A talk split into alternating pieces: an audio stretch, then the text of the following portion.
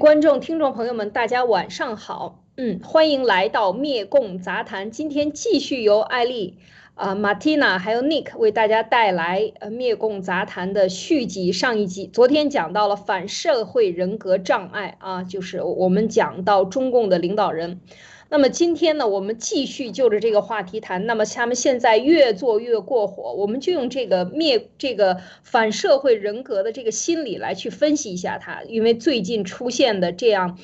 呃，滑稽或者是这种呃文革真正的文革的这个形式已经到来了。譬如说啊，习近平已经在选他的候选人了，开始大肆的宣传所谓的华国锋做的很对啊，华国锋你办事我放心。这样的人呢，在个软禁了这么多年，二零零八年悄无声息的死去了以后呢，现在被。啊，这个习近平拿出来猛炒啊，当成是冷饭炒成热饭，热饭炒成糊饭的这样的来在媒体上大肆宣扬华国锋所谓的明旦一百年啊，那是什么意思？他要干什么？另外呢，我们也再讲一讲现在的这种疯狂的讲到这个明明的全中国人民陷入极度贫困啊，经济急速下滑，完全走入负增长的情况下，居然敢大肆宣传说脱贫了。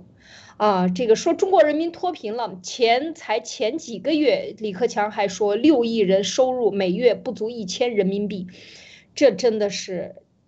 用什么样的词来形容他们？好，我们今天给大家带来解读。那首先呢，请马蒂娜给我们讲一讲，到底是什么样的心理，脱贫攻坚战居然取得了全面的胜利？马蒂娜有请。嗯，好的，艾丽姐。呃，就昨天，当我们谈到这个反社会人格障碍的时候，呃，我们知道他们由于他们的这种从小的成因啊，他们的内心其实是完全没有价值感的。也谈到了昨天我们谈到最后说，这些人他的内心其实，在我们正常人来看是非常可怜或者是非常空洞的。呃，因为事实往往是这一类的人，他们在出生前，他们的家人就已经觉得他的出现是个错误，就是哎，我怎么会怀了你啊？然后生下来了以后，觉得哎呀，真的是好让人厌恶，我怎么会和那个人睡觉？可能会有这种感觉。然后呢，在他出生了以后，也有可能会因为讨厌这个不负责任的对象而随便去敷衍一下他。最多的呢，是在用他来发泄自己在外界没有办法发泄的那些负面情绪。所以，当家人给了他任何好处的时候，比如说我给你一个头衔。比如说，我让你去某个地方上学，都会觉得这个是我给给到你的非常伟大的一种施舍，而且呢，要求他去感恩。所以，无论呃他如何去讨好，如何去哄骗他的父母，或者是去不断的欺骗他自己，这些人在幼年时期，就是在他自己灵性比较强的一个时期里面。都会有一种挥之不去的低价值感，就是仿佛这个整个世界都在告诉他，你就是一个臭狗屎，你根本就没有资格来到这个世界。所以，这些人他终身的一个使命是什么呢？就是证明他自己是对的，证明他自己是有价值或者是有权利的，或者是他可以随心所欲的去欺骗和利用别人，还有他需要加大剂量的。当他有力量的时候，去报复别人，让别人什么事情都办不成，或者是让别人觉得自己很可悲，自己很无能，这个是他这一生唯一的乐趣，就是看到你失败，我装作是你的家人，但是我让你终身没有幸福，我装作是你的同事，然后永远让你的计划不可能实行。那么他伤害别人、毁灭别人，往往是不需要充足理由的。而且在他做完了以后，是绝对没有内疚感，也不会有反思的。在这里就会讲到个心理学里面经常讲的小故事，就是形容这类的人，就说当一只蝎子它打算过河的时候，但是他发现自己不会游泳，这个河水是很深的，而且也流得很湍急，所以这个时候他看到了有一只小青蛙从河的对岸朝这边游过来，这个蝎子就微笑着对着这个小青蛙说：“哎，青蛙小哥。”我现在有急事，我要去对岸，你能不能帮帮我啊？求求你了，我不会游泳。然后这个青蛙说：“哇，你是毒蝎子啊！我听说过你们，我不敢靠近你，你的尾巴有毒哎，我有事先走了。”这个蝎子说：“哎，你不要这样一概而论好不好？我是善良的，你让我妈妈受伤了，我家里面弟弟妹妹还小，我今天出来找吃的给他们，我走远了，我又害怕家里出事。你看天快黑了，如果不从河这边过去的话，我真的不知道绕到哪天才能回去。青蛙看着蝎子这个真诚的样子，后悔了，他刚才错怪了这只蝎子，所以他就游过去说：“来吧，到我背上来。”我帮你过河，但是当真正到了河对岸的时候，突然他背后一阵剧痛。这个青蛙反应过来的时候，问蝎子：“哎，你你干嘛要这样 蛰我？”这个蝎子就简单的告诉他：“因为我就是毒蝎子啊。”这个就是反社会人格障碍的故事。所以，当这个负面人格特质，还有他呃，在这里我们需要解释的是，什么叫做？负面人格特质，人格就像一个气季节气候一样，就是说，呃，这个冬天它一定是冷的，这个是每一年都是这个样子的。所以人格，呃，当我们形成一种人格的时候，我们基本上认为它是不容易改变的。但是当形成了人格障碍，在心理学中这样定义的时候，人格障碍在心理治疗当中，大家的定义就是这种障碍是非常稳定的，他的。认知、情绪、行为是保持这种风格一生不会改变的，他的习惯是不会改变的。所以在昨天有很多的战友，呃，我们做完节目了，我有几个战友来问我，那我如果是遇到这种呃所谓的反社会人格障碍，我该怎么办？如果他是我的伴侣，或者他是我的领导还是下属，我应该怎么办？那这个事情，如果我们是作为心理呃心理的方面去去做建议的话。就首先第一个建议就是躲开，就是你真的拿他没办法，你不要卷入他的世界，因为如果你去跟他谈他的世界，他会习惯性的给你负面影响，让你觉得你不行，你是垃圾，你什么都搞不成，你什么都搞不定，你没有力量。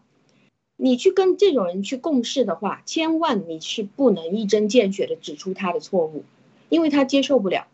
你也不要去指责他，也不要去引导他，好像是哎，你其实从这个方面可以去转变思考方向啊。也不要表达你甚至是对他的关心，就是哎，我希望你可以身体健康，或者呃，我为你长期持续这种负面情绪而担忧，因为这些都是他的痛点，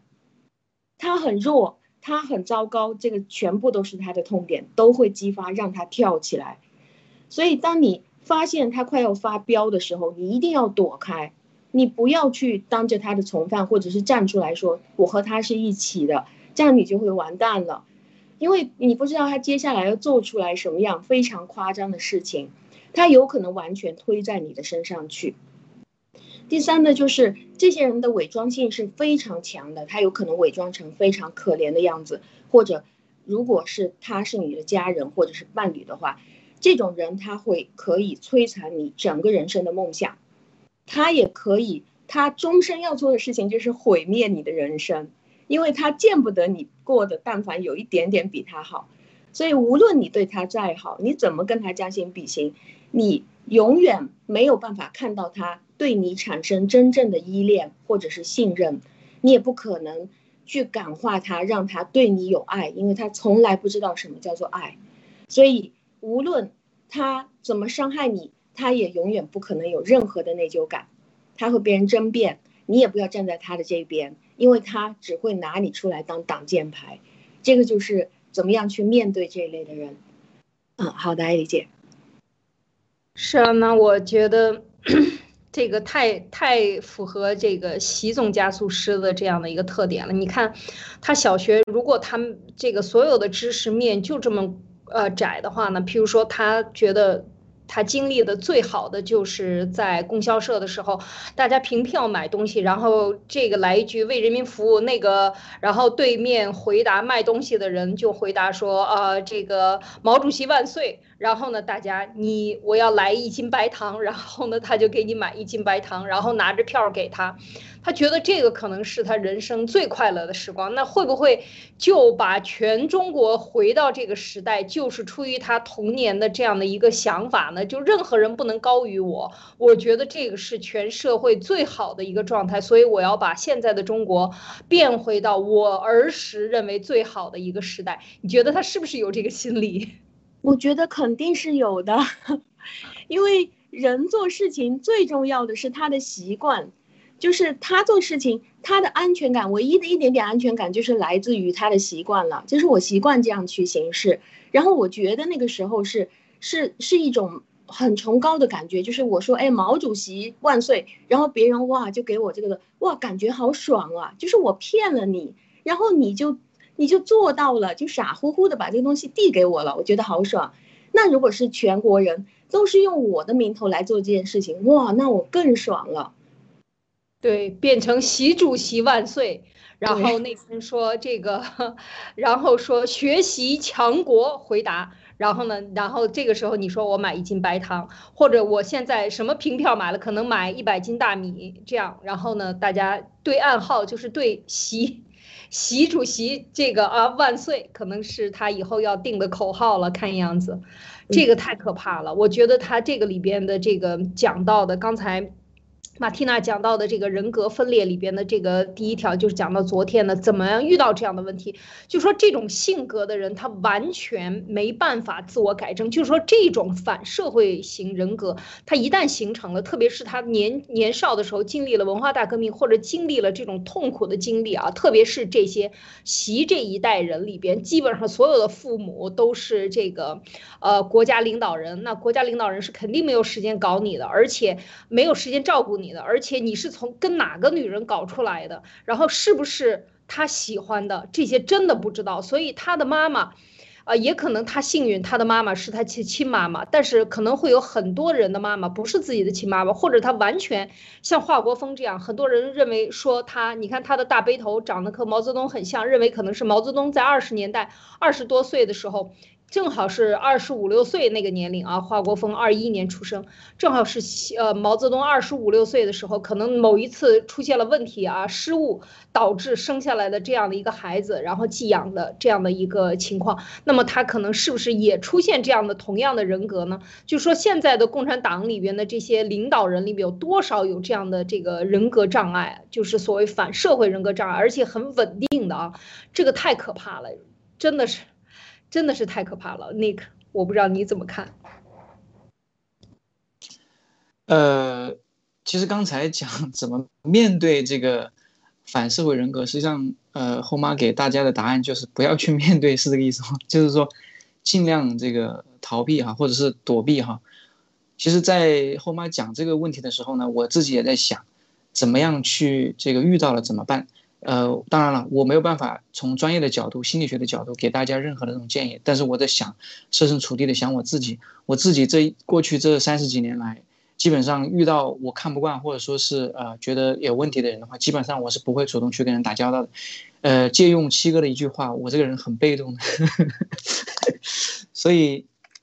对，但是另外一点就是说，另外一方面啊，我个人比较幸运，就是说，呃，整个整个从学生时代啊到这个。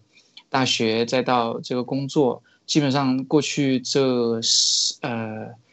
算是工作是十多年，学习差不多也是十多年，整个这个过程还都比较顺利吧。就是说，然后也没有遇到说特别特别有这种强烈的反社会人格的这样的一个一个一个一个案例啊，所以这一点我是比较庆幸的。但是，就从现在这个时候我往回想，我去看。其实我们可以看到，就在整个社会上，各行各业、各个领域，这样的人并不在少数。但是呢，我刚刚在想怎么去解决这边这样一个问题。实际上，在学生时代，很多时候你是嗯，你是相对来讲会比较好解决啊。就是说，呃，这个这个反社会人格的人很可能不不一定就很难会成为是你的老师，因为一般老师的话，他就是在那边去教书怎么样的，我觉得很很难。但是如果真的你在学校里面遇到这样的老师的话，你也没什么办法。但是你至少可以保证你跟他没有任何交集，你只是听他的课，你只是考你的试就 OK 了。所以说，我觉得学生时代这个问题相对来讲比好比较好解决。我觉得最难解决的就是说，刚才讲到一点，就是在你参加工作的时候，你如果遇到了一个这样的上 上司、上司、上司怎么办？这个是比较难的，所以说我觉得，呃，这个从几个方面来讲吧。第一个方面就是说，挑选行业的时候，我觉得可以，呃，给一点我的这个这个分享吧。就是说，你可以看到，就是说，在任何的这个企业或者行业或者公司里面，往往，呃，举个例子吧，就是说我们在很多这个新闻我们都能看到，说哪个哪个金融高管，对吧？又对哪个刚毕业刚进来的小女生下手了，对吧？就是说，这种有这种不轨的这种行为，然后可能还会放出一些录音来说他是怎么去逼迫、强迫这些小女孩的。当然，可能还有类似这种在大学里面，如果你是做研究生或做博士生的话，被你的导师这样欺负的话，也是你是很难避免，因为这个其实相当于是一个概念，就是你的顶头上司是这样的人怎么办，对吧？所以我觉得，呃，第一个就是说挑选行业的时候一定要注意，就是说，呃，类似于像这种。金融行业，或者说是公务员，或者说是在大学里面读研究生，呃，这种特别抢手的这种专业，往往如果运运气不好的话，遇遇到这样的概率会比较高。为什么呢？这里面其实有一个特点，有一个有一个总结的点，概括的点，就是说，凡是在某种行业，它这进这个行业的门槛相对较高，一旦进去之后，你的付出跟你的得到不成正比。什么意思呢？就是说。呃，你可能作为一个金融行业的这个这个打比方，就拿金融行业打比方，就是说你刚入职的时候，你可能你的这个这个能产生的价值，可能只有一百块钱，但是由于这个行业的特征，由于这个这个领域的这个比较抢手，所以你可能得到的收入可能是三百块钱，就是说它可能是你的很多倍，所以往往这样的行业的话，你就会产生一个局面，就是说那个当领导的。那个人如果他稍微有动一点心思的话，他很可能就会胁迫你。为什么？因为你如果离开这个行业的话，你很难再用一百块钱的付出得到三百块钱的回报。这里面就有一个这个溢价的问题，就是说，本身这个领域这个行业它有这样的优势在这里，所以大家都往这里面挤。一旦挤进来之后呢，你又很难想再出去，或者说你非常不想出去，你愿意拿出一些东西来作为牺牲。换取这里面的呃这种价差，往往这种时候是最容易被坏人利用来胁迫你去威胁你去要求你。所以如果说运气不好遇到这样的在这种行业遇到这样的老板的话，这个确实是很麻烦的事情。所以我就觉得就是说，呃，尽量去挑选某种这种付出跟得到凭真本事，对吧？吃饭付出跟得到相对比较平衡的这样的一个领域或者行业。这样的话，可能呃，这个产生这样的问题的概率会少一些。当然了，就说，呃，我觉得，如果啊，就是说也不用太在意，就是说，呃，可能你成天想着会遇到这样的问题，但是就是说，你先去呃这样的行业，你去看一下，如果真的遇到了，再做打算，不能说因为这个呃因噎废食啊。就是说，如果说还是有那么好的工作机会的话，可以还是去考虑，但是。呃，如果你真的很想避免类似这样的问题的话，注意有这么几个方向是可以去考虑的啊，这是我想分享的一点。嗯，好，呃，我觉得就是在社会上各个角度，特别是这种，我觉得反社会人格主要是。特别是在这个共产党系统里边，我觉得可能更多的人有这种压抑感，啊，就是说你坐在那个位子上是非常难受的啊。就是用王朔的一句话：“咱们都活着了，都 活都活了，还怕死吗？”就是说这个活着比死好像还痛苦啊，痛苦很多。他这种这样的人是很多的，所以我们看到这个，嗯，这种反社会人格呢，就是讲到了，就是他。呃呃，在这个呃座位上，刚才讲到的是尼克讲到是企业里边的一些座位，企这样的人，特别是当他的权力特别大，然后他有这种呃独裁体制嘛，可以讲，特别是国有企业、中央企业，你以为那个坐在那儿的董事长那都是什么人啊？他的背后是什么样的？坐在这些这些大央企里边好的位置的这些人后背后都是什么样的势力？其实。在这个官场上混的呢，在体制里边混的，可能很多人都很清楚，没有关系，没有这种东西能就坐不稳。但是当他坐稳了，他一手遮天的时候，没有人能搞得住他。然后他又有极大的权力和钱的权利的时候，就会造成极大的腐败和加剧他的这种人格的这个撕裂，就像陈峰。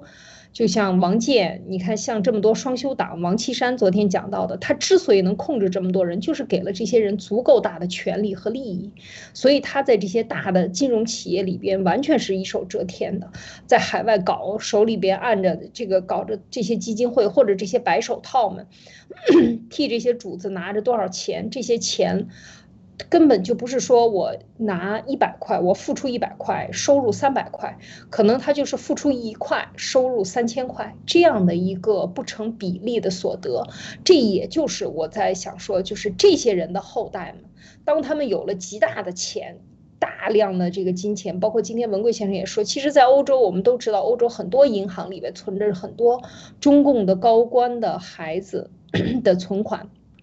这是他们的精子库，啊，这些呃年轻的孩子们，这个这来控制这些财产，那么他们的心理是什么样呢？你觉得他们的心理正常吗？我觉得他们不正常。当他有了足够多的这个金钱和和这个的时候，他们很多人是非常变态的。呃，包括我们知道这个，特别是军队口的军队为什么打不了仗？因为他已经彻底腐败了。军队口的这些人，呃，就是像文贵先生讲到的，这个基本上从早到到晚就是想脑子里想着双休，眼睛都是色眯眯的，都已经变态了。因为他金钱和地位对他已经完全满足，或者超出了他的钱花不完的时候，他就变成这更变态啊！就是对这个人的这种，当然我们说的是非常极端的，但是在这个社会上呢，这种影响力还是很多的，它可以影响到很多人。很多人认为这个整个中共的公平。是没有的，他完全是靠关系和钱买官上位的时候呢，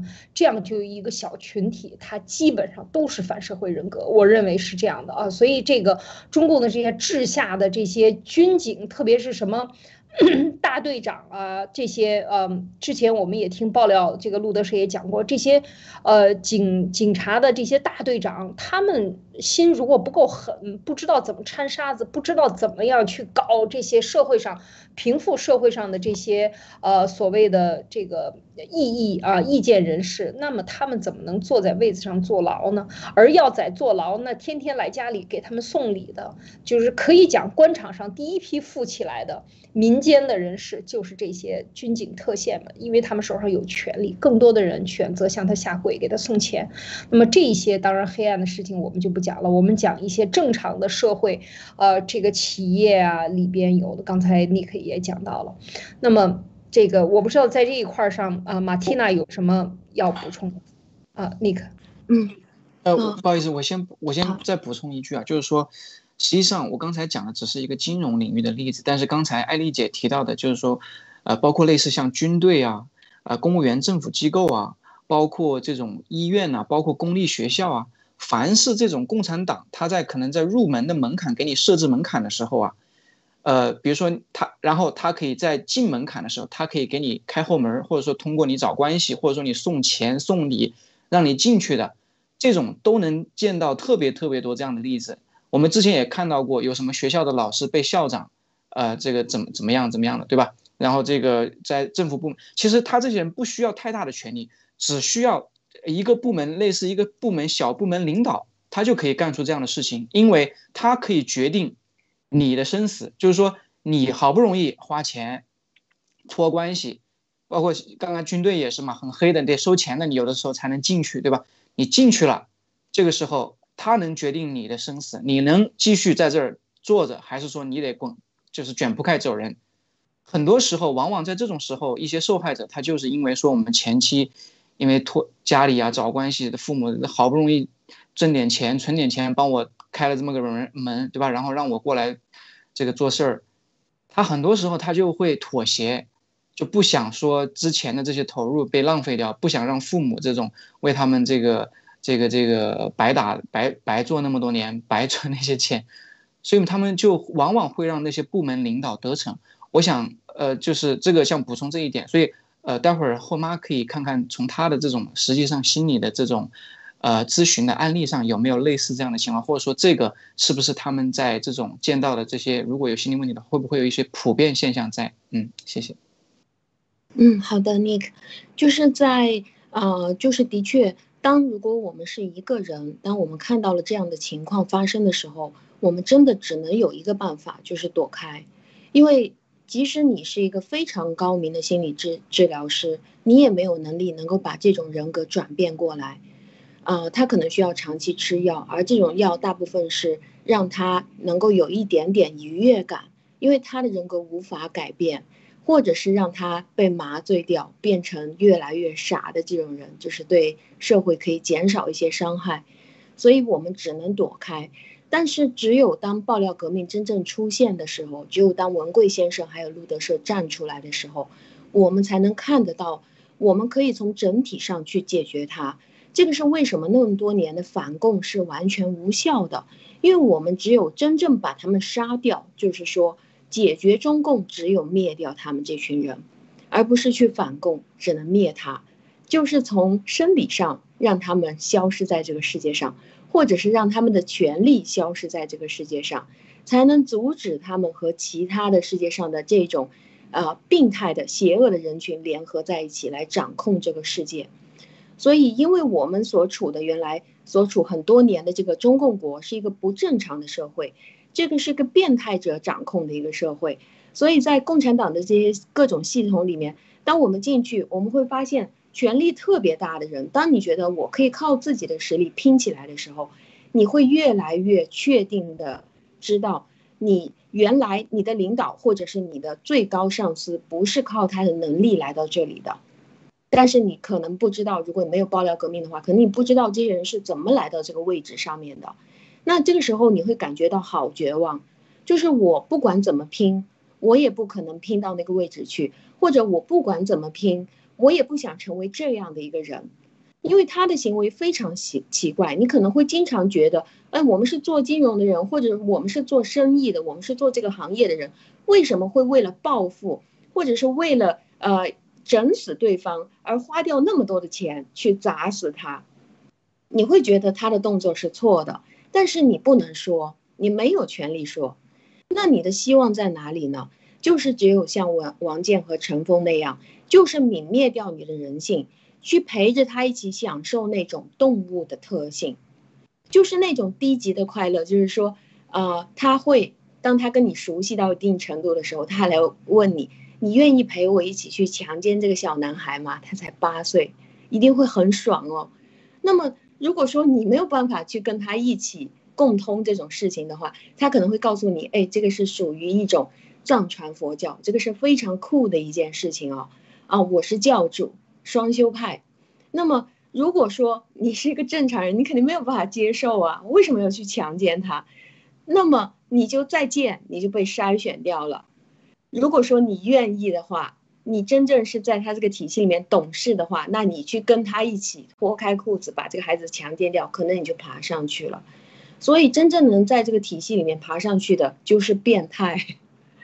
对，真的是变态。你不变态，你不可以和他做朋友。所谓的什么一起扛过枪，一起什么分过赃。嗯，这就是什么什么样的流行话，它能够流行出来，能够在社会上流行，那就是说已经真的是泛滥了这种现现状啊，非常泛滥了。所以这个这这个真的是非常可怕。所以说实在的，就是这种反社会人格，这个反过来讲呢，也是他能够花上万亿老百姓的钱不眨眼。这些上万亿，你想每一年花一万亿，假设这个一万亿里能解决多少贫困户，多少养老金不到位啊，人领不到养老金，有多少医疗保险能够不能够 cover 掉的？百分之二十可能还百分之多少能够给你报销？剩下的这些农村的人，你就自生自灭死去吧，就是这种感觉，他根本就没有关心你这些钱。当老百姓要知道，全中国人缴的这么高的税。被他们拿走了，把这些税收拿走了，给自己的私生子女去花，没有按照一个正常的社会把这些钱用于社会的平均，因为你收了税是给另外一些人，是搞平均，你哪怕是你搞了平均，做成福利社会呢，也是总比你。把它盗走了，然后呢，作恶好。他们不但盗走，还要作恶，还要制成武器，还要来监督这些老百姓，然后再把这些老百姓不能挣钱的、老弱病残的搞死你们，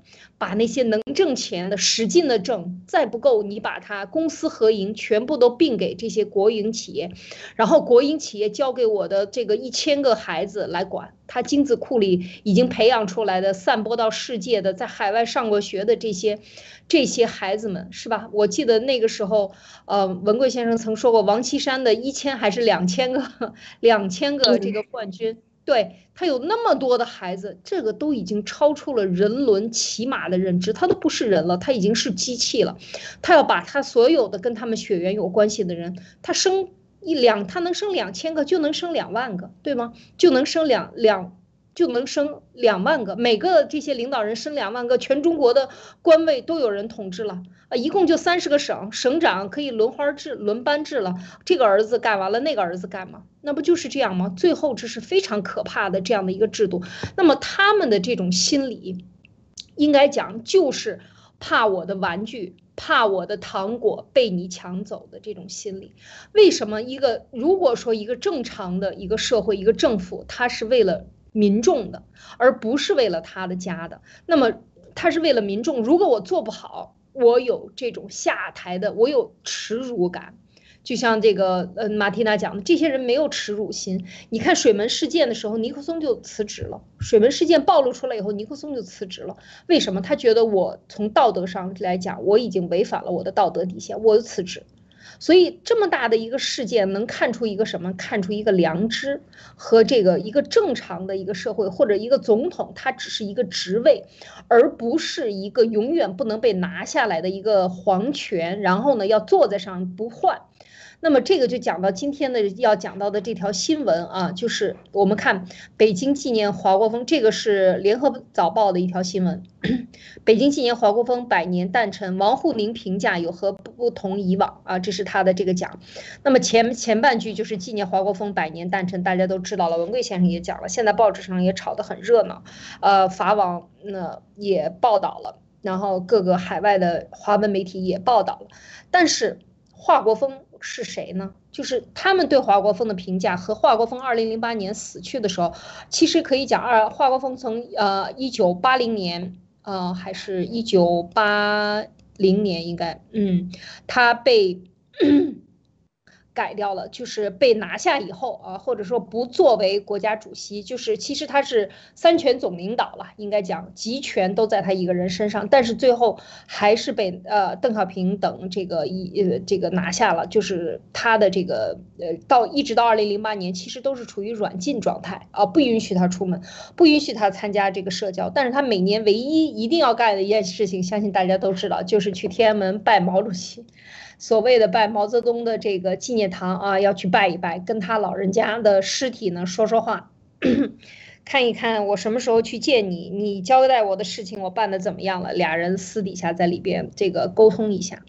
那么这个就是华国锋。那华国锋为什么突然间被拿出来炒？啊，炒热，然后一直要把它炒糊、炒焦的状态，就是因为华国锋是习近平钦点的，而且华国锋的这个经历稍微讲一两句，就是华国锋他一九二一年生的，那个时候应该是，嗯，毛泽东在那个时候应该是一一八九六年嘛，大概是二十五六岁的样子。那华国锋最大的特点就是在中共一建政了以后啊，就是一九四九年应该讲。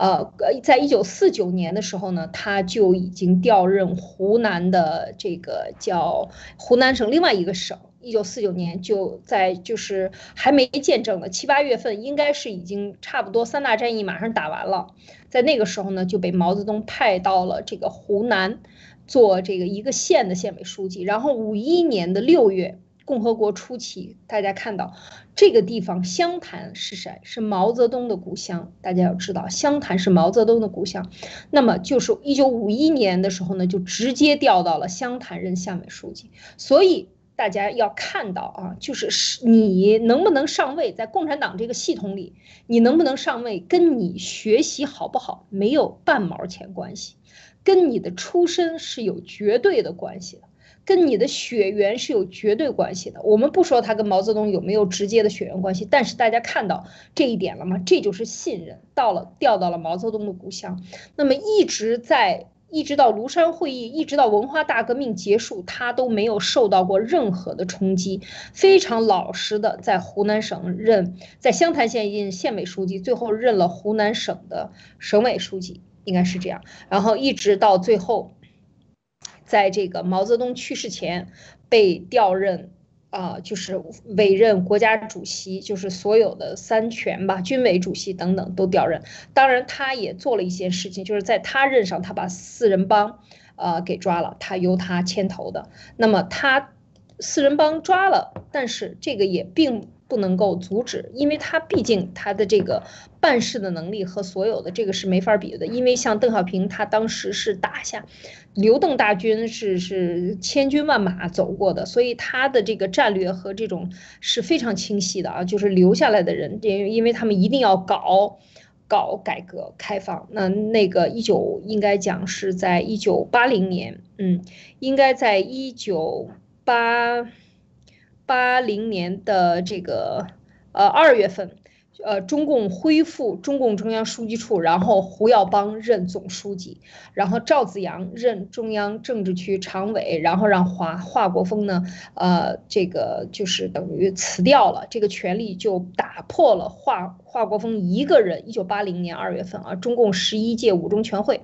这个是一段小历史。讲到这个，为什么要讲他呢？因为只有把华国锋拿下了，把他的权力分散了，才有了中国人后来的一九八零年到一九八九年这十年的幸福的日子。所谓文化的开放、经济的开放，一切搞活，以邓以这个胡耀邦为为开始，但是最后也是以搞倒胡耀邦为结束。就是彻底的要集权，中共走回老路。这也其实也在另外一个点上也证明了，中共所有人想认为中共是可以改革的这些人，或者说反共的这些人，或者说中共内部的改良派，我我们想说，是不可能自我改正的。你让一个魔鬼说你去变成天使吧。那魔鬼说：“那首先第一件事，你得杀死我，因为它的属性就是魔鬼，它的属性就是魔鬼。你不可能让一块铁变成一块金子，它的属性就是铁，一样的道理。刚才我们讲到反人类、反社会人格，它的属性在它幼年时已经定了。这些人坐在中国共产党的位置上，他们已经形成了这样一套游戏的玩法，就是后一任要把前一任搞倒，后一任要把前一任杀掉。”或者任何在任的一个人，权力最高的人不得有挑战，否则就把其他人杀掉。就像毛泽东杀这个林彪一样，林彪那么有这个这样的人，他这个处心积虑的啊，不管他出于什么样的呃这个目的，最终在他身边的刘少奇。刘少奇一九四八年写出把毛泽东精神作为全党最高的精神啊，钉在那块板上，自己也把自己最后钉死。这个就是所有的中共的党委书记的一个，呃，叫魔咒。嗯，因为他就是魔鬼的体制，所以他每一个人走在那个位置上，如果你还没有走到最高位置上，你可能还没有带上这个紧箍咒和魔咒。但是你一旦走到那个位置上，一定就是这样的一个结果。所以我们看，总是后一任搞死前一任，或者是现任的下属搞死现任。总之，他所有作为党书记的都没有一个有好下场，一直到这个赵子阳啊，我们接下来就看江泽民，当然更不用说了。现所有坐在中共这个位子上的人，没有一个干了说干了点对人真正对人类有好处的事情，对人类真正中国人民有好处的事情，就是结束共产党。非常简单，但是习近平没有抓住这个机会，没有抓住爆料革命给他的机会。那现在呢，就是他要把华国锋拿出来再炒，那意思非常极好，非常直接，就是世界人不许挑战我，中国人也不许挑战我，然后党内也不许挑战我，我就是要把我的下一任，不知道哪个精子库里的，还是他亲戚兄弟哪一个人作为他的接班人，然后任何人不可以挑战他，像华国锋一样。但是事实上，华国锋是被拿下的，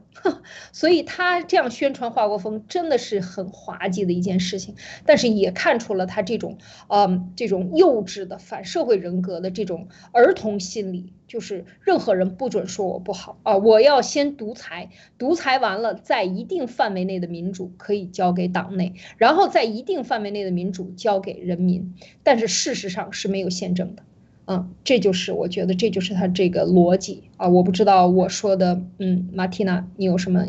这个要要要谈的？嗯，是的，非常认同您的想法，就是说这帮人他做事情他是非常愚蠢而且非常冲动的，是没有办法让一个正常人去理解的，所以我们没有办法把思想拉得太高，我们需要低下来，不能用啊一个正常人或者是一个博士的思维去理解一个小学生。因为其实他也真的不是一个什么小学生，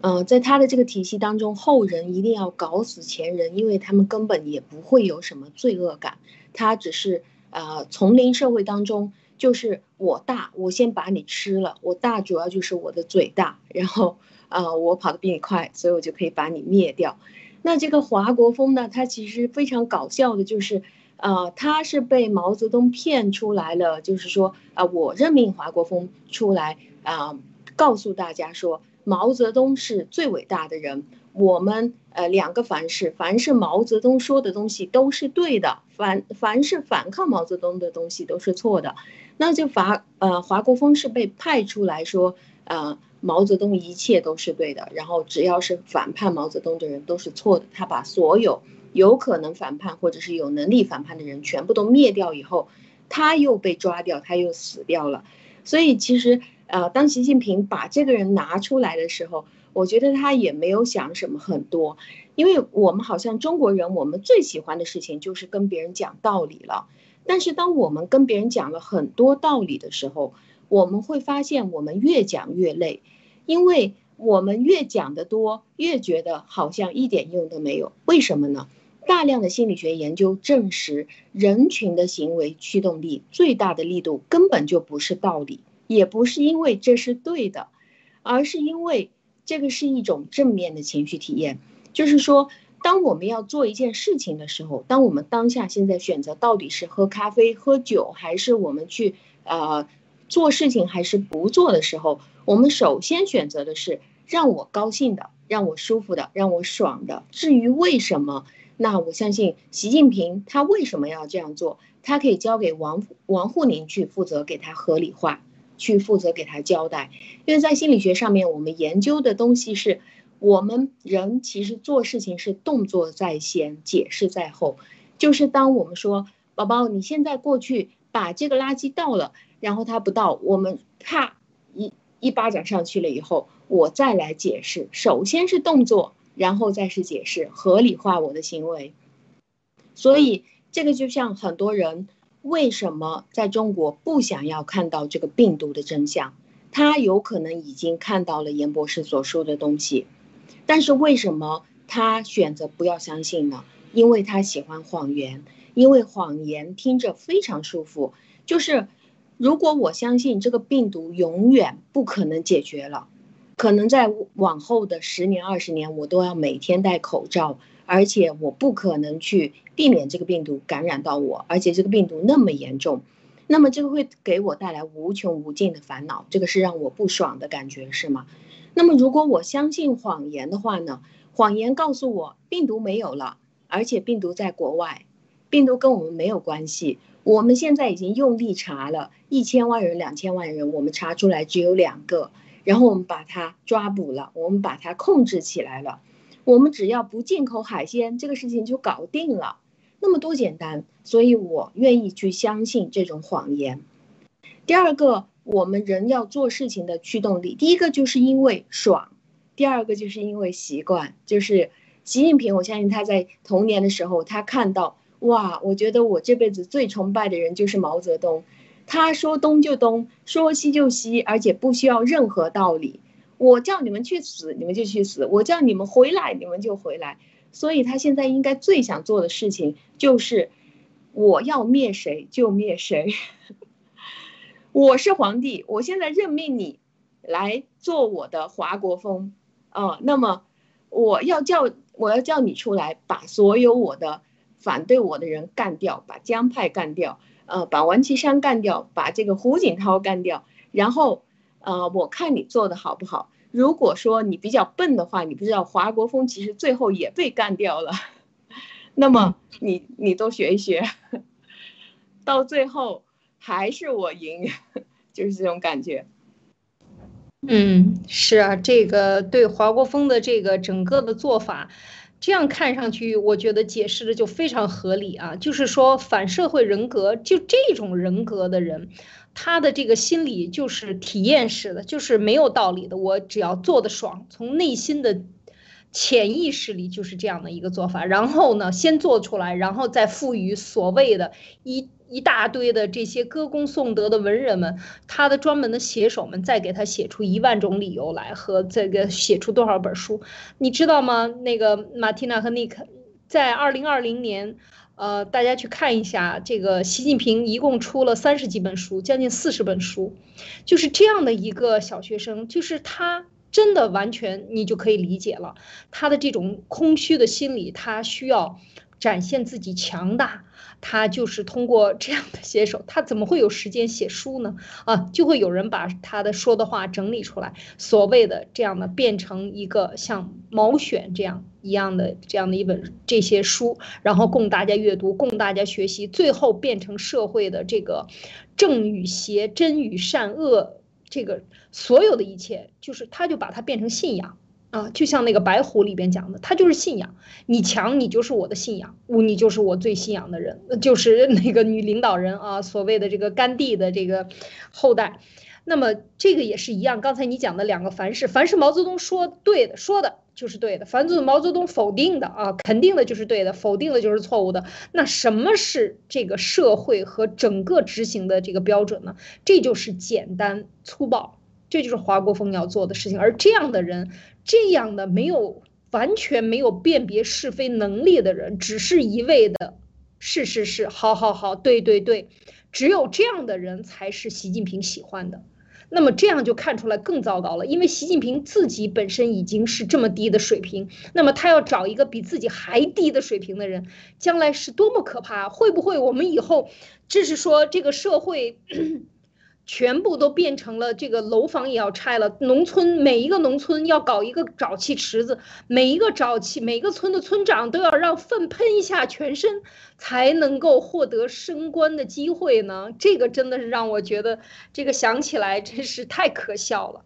呃，我不知道 Nick 你怎么看？呃，对，其实我想说，就是说，就像七哥讲的，他现在干这个事情。他的目的是很明确的，我想大家也都看了七哥的视频，也都也都明白。然后，其实最近还有另外一个事情发生，就是说这个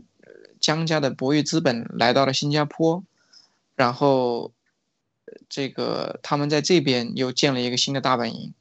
然后七哥说，呃，他们是这个要开始，呃，要开始在新加坡有所行动了。当然，另外一方面也是党内的这个。呃，一种妥协啊，一种这种商议之后的一个一个一个一个方式，就是说接下来他们啊到外面来，外面来，然后党内的话呢就少掺和。所以在这样的情况下，你你也就不难理解，其实整个过程下来，我当然了，习近平他可能是最终可能还是小胜一筹，是吧？呃，整个过程下来，他其实都在铺垫这样的一个事情，就是说，在二十大的时候要把他的后代，就是不是后代，就是下一任给他呃指清楚。然后这一次华国锋这个宣传，看上去哈好像是说，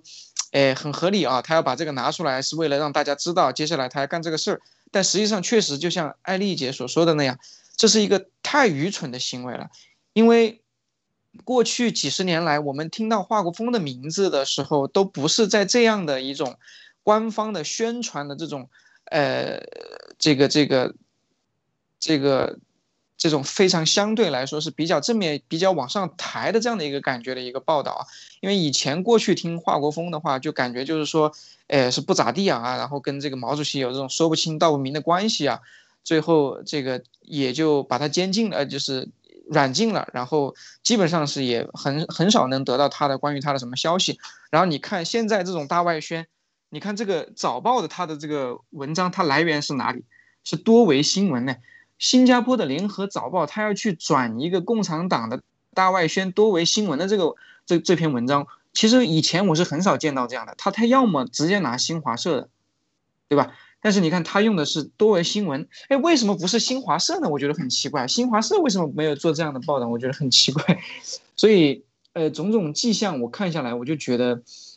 确实很荒谬。然后呢，他又不得不去做这样的一个事情，因为他接下来要去认。这个他的这个继任的时候，他总得找出点什么来去支撑所谓抓手啊，所以这个现在华国锋这个宣传就变成了他的一个抓手。一方面是告诉所有人，这个呃有华国锋这么一个人，我说这个群众啊，然后这个说呃他的这种当时被毛泽东指定的这样的一个事情呢，大家又被重新温习一遍。另外一方面对党内来讲的话，他这个意图就很明显了，所有人。看到你接下来这么一个意图，大家都明白你想干啥，然后看看大家有什么反应，然后在在同时，这个其他的几派啊，包括江家都跑到海外来，这个新加坡来啊，让他们出来搞点别的什么事情，不要掺和党内，就感觉像这个啊，还有王毅最近跟那个，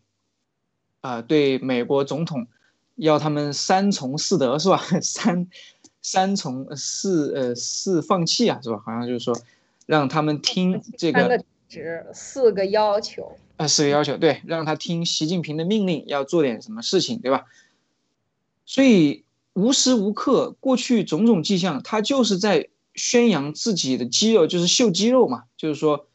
呃，就是看我有多强大。其实这个就像刚才马蒂娜和这个艾丽姐刚刚所说的一样，这其实就是一个婴儿的一个一个心理状态。我要告诉你们我有多强，我还得做出来给你们看。我明知道。你们看到这个东西可能会有这种，呃，反感的这种感觉，但是你啥也不敢说，对不对？你就得听着，你就得看着。包括这个美国总统啊，我虽然我很可能你后面不会按照我所说的做，但是我首先我要把我的强势的姿态摆出来，你必须给我三从四德，你必须得听我的。所以我就觉得，确实就像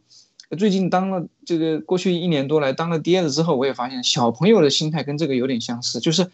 他有任何的不开心，尤其是在这个一岁多的、两岁不到的这个年龄啊，我不知道以后发展是咋样。但是在这个时候，任何不如意的时候，他立马就完全无法接受，大吵大闹、摔东西、大喊大叫，对吧？这这个不就是一个婴儿的状态吗？你必须得按照他的来，顺着他的意，他才会跟你 嘿嘿开开心心的笑，哎，表示他情绪很舒服、很开心。所以感觉咱们这个现在的状态就是有点这样哈，他。他得让他开心，他舒服，不管他做出来的事情有多荒谬，他得做，他不做他就难受，他得哭，他得闹，是这个感觉吗？真的，马蒂呢？嗯，是的，就是这种感觉，就是我们所以看到这个，其实大家看一看啊，从理性上来讲。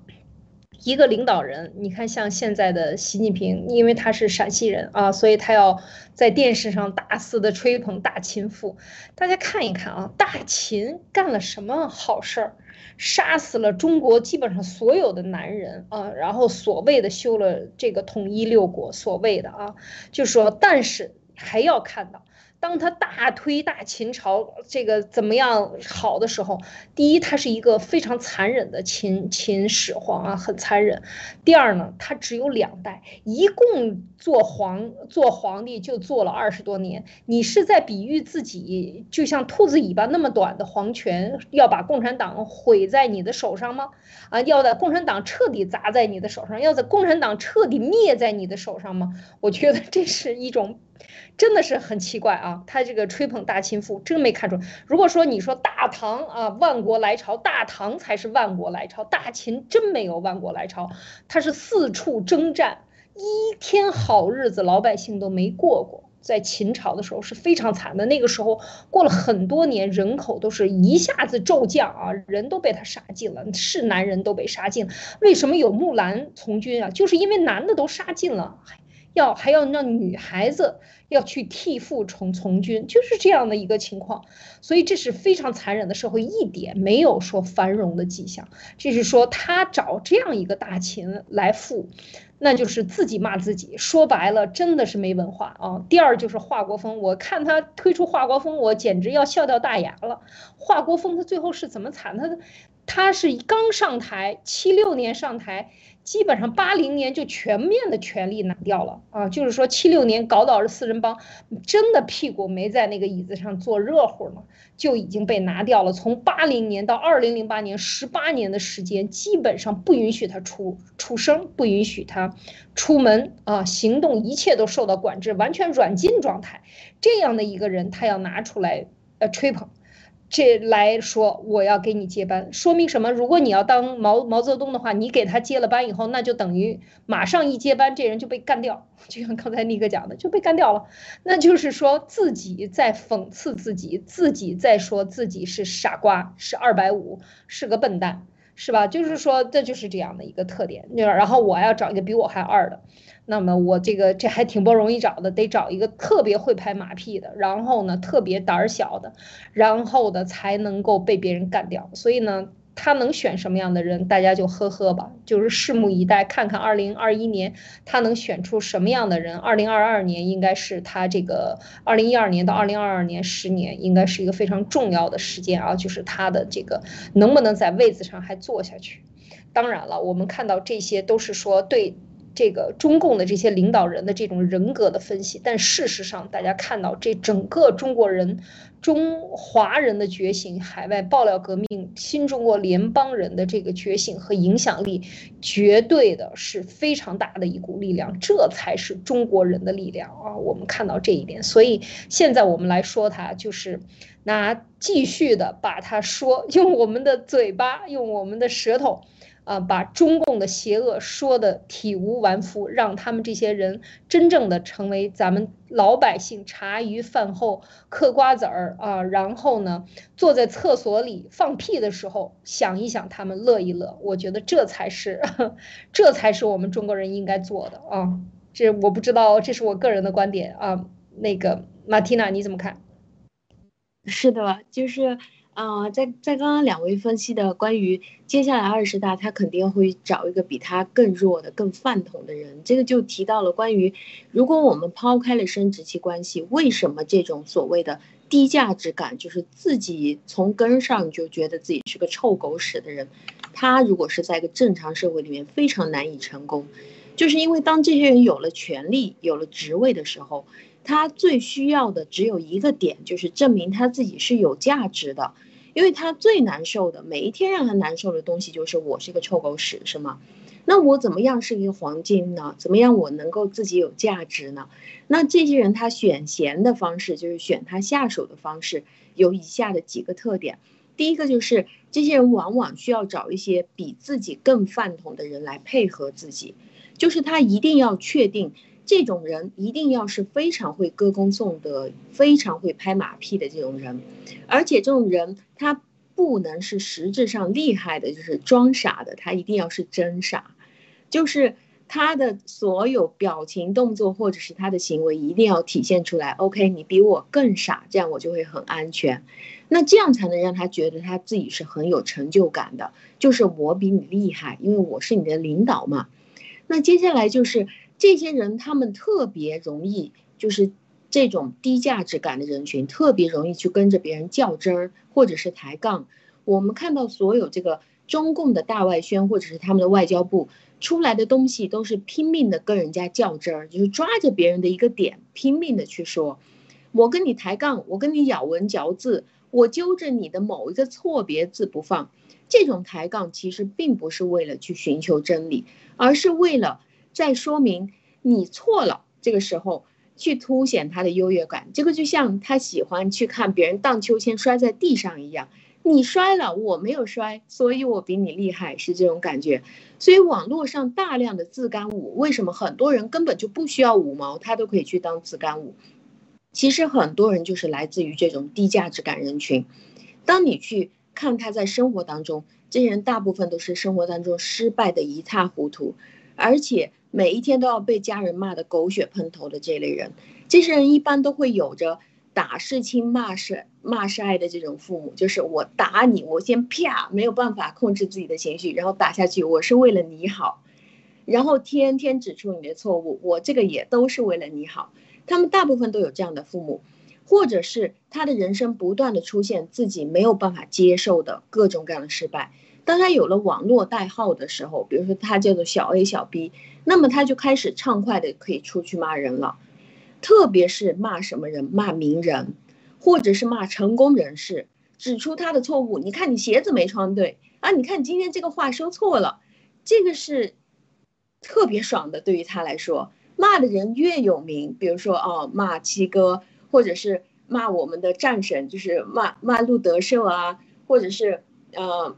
前两天骂的呃骂郝海东，或者是骂他的呃我们的叶女侠，这个是他最爽的感觉。你不用给他钱，他也喜欢骂，因为他是一个超级失败的人。所以在这个这类的人，大部分都会人际关系非常紧张，他特别喜欢指出别人的缺点。他喜欢听别人的奉承，特别是没有原因的奉承，就是你就是厉害，你真棒，你真厉害。而且他喜欢气势凌人，就是我说什么就是什么，你们去给我解释。别人再大的成就，对于他来说，你就是个废物。他出去跑一圈儿，比如说邓小平出去，我画了一个圈，是吗？或者我出去植树，一一铲土过去，笑一笑，哇，全国上下歌功颂德，这个都是一种。在他自己来说，非常非常舒服的感觉，所以这类人会非常难以成功。如果说他失去了中共，失去了现在这种独裁体制的话，嗯，这个真的是很有意思，这个。就是这种心理的分析啊，让我们真的是看到，就是从从他的宣传机构，从他的领导人到他的接班人的这种荒唐的这种做法，能够义正言辞、冠冕堂皇的把它变成一个制度，和全中国人民的所谓的中共的代表也好，中国的代表、人大代表也好。要来去选他指定的这样的一个人，其实我感觉真的像是一个一群，嗯。被装作，或者是真的装是傻的，或者是装成配合一个皇帝，然后在街上说：“哎呀，你穿的好漂亮的衣服。”其实他光着腚呢。然后大家来配合他演出这场戏，就是这样的一种感觉。尤其是现在这个华国锋的事件啊，然然后他要为他接下来推出的这个比他还二的人。呃，来做领导人的这个选秀的这样的一个做动作呢，他觉得这么高兴啊，万国来朝，人人来拜我，这完全就是这种儿童心理，这个反社会人格。我们讲到的他的这种变态心理，儿童他就没有长大，真的就是长在了小学的那个年代啊，就是再也大脑没有那个沟回，再也没有长了那一部分的情感的沟回，作为正常的这个思维，所以这真是一个非常可悲的现象。好，那这个 Nick，你还有什么要补充的吗？我们已经一个小时了。呃，那你既然问我了，那我再说两句，就是说，好，其实呃，大家觉得这个够荒谬是吗？但是还有更荒谬的，就是他今天说什么千年脱贫梦，然后今朝中德元啊，这个我就觉得更是荒谬。然后其实呃，你可以这样想象，其实把 CCP 看成什么，就看成是一。一个整个这个一群流氓啊，一群这个没有什么文化，也没有什么水平，甚至智商还不如你，可能 I Q 只有你一半的流氓，突然闯进你家，拿着枪指着你，你没办法，你只能听他的。为什么？因为他手里有枪。所以，只不过他比这流氓稍微高明的一点，就是说，在他长期的在你家里面耀武扬威的时候，同时他把你洗脑，把你的后代洗脑。然后最后，你真的觉得他才是这个家里的主人，所以就是这么一群人，没有什么水平，没有什么能力，只不过他手里有枪，手里有钱，有钱了之后，在团就是就是就是招募了一些比较黑的这有有有能力的这些这些人来帮助他来执政，帮助他来洗脑，帮助他来控制这十四亿老百姓，也就是我们每一个人。所以你可以想象，把 CCP 具象化，就是一群傻，就是就是二二二傻子一样的流氓，但是他手里有枪，而且他还很有钱，然后还给你洗脑，最后就是这么一个结果。所以他干出来的事情，你但凡动点脑筋，仔细去看，就是充满了矛盾。李中堂说，呃，一半人一个月收入只有一千块钱人民币，这里马上说千年脱贫梦，就感 要感恩你，要你要你要你感恩党，所以我就觉得。确实是没有什么好说的，很好，就是这样，这才是真正的笑话啊！真正的笑话，笑的时候还要吃着瓜子儿骂着他们，才是真正的笑话。好，灭共杂谈，今天三人谈就谈到这里，感谢大家的收听收看啊！我们明天再见，再见，再见。